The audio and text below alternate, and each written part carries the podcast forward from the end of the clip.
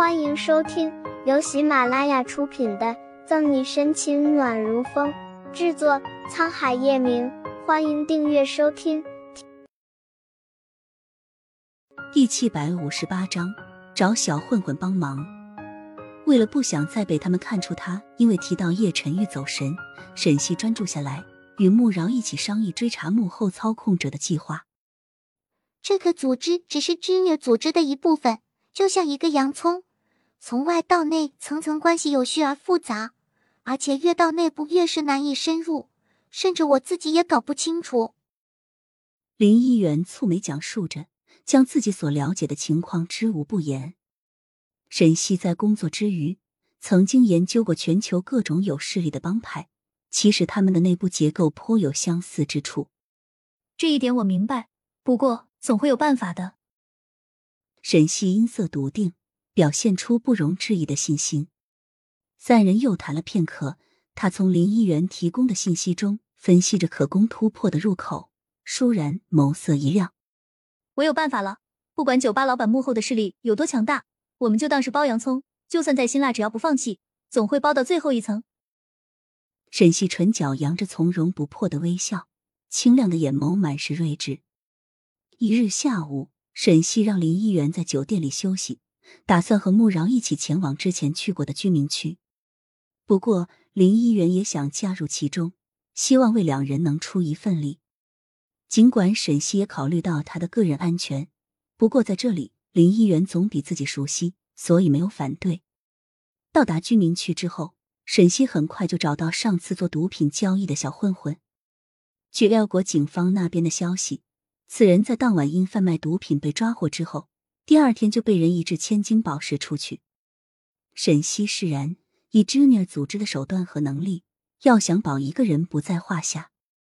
站在小混混的住所门外，沈西抬手敲门，没多会儿就听到里面传来脚步声。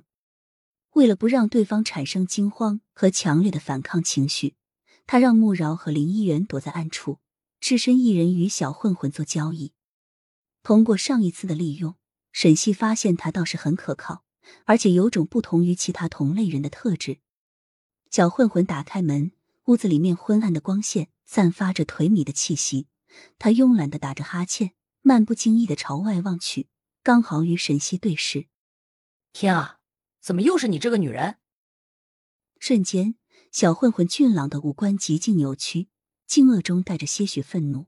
凝视沈西的目光，如同见了瘟神。凯恩，想不到这么快我们又见面了。沈西莞尔一笑，微勾的唇角漾着与生俱来的风情万种。小混混看到他的笑容，面孔渐渐舒缓下来，但还是带着万分警觉。上次你差点害我坐牢，这次你又想怎么样？沈西挑了挑眉梢，用英语悠然吐出几个单词：“找你帮忙。”然而，他刚说完，只见凯恩面孔再次变得紧张起来，转瞬又咧嘴扬起和煦的笑容。那警察小姐，你猜猜我会不会帮你？闻言，沈西哼笑一声，虽然不知这小混混是什么背景，但竟然和自己猜起谜语来。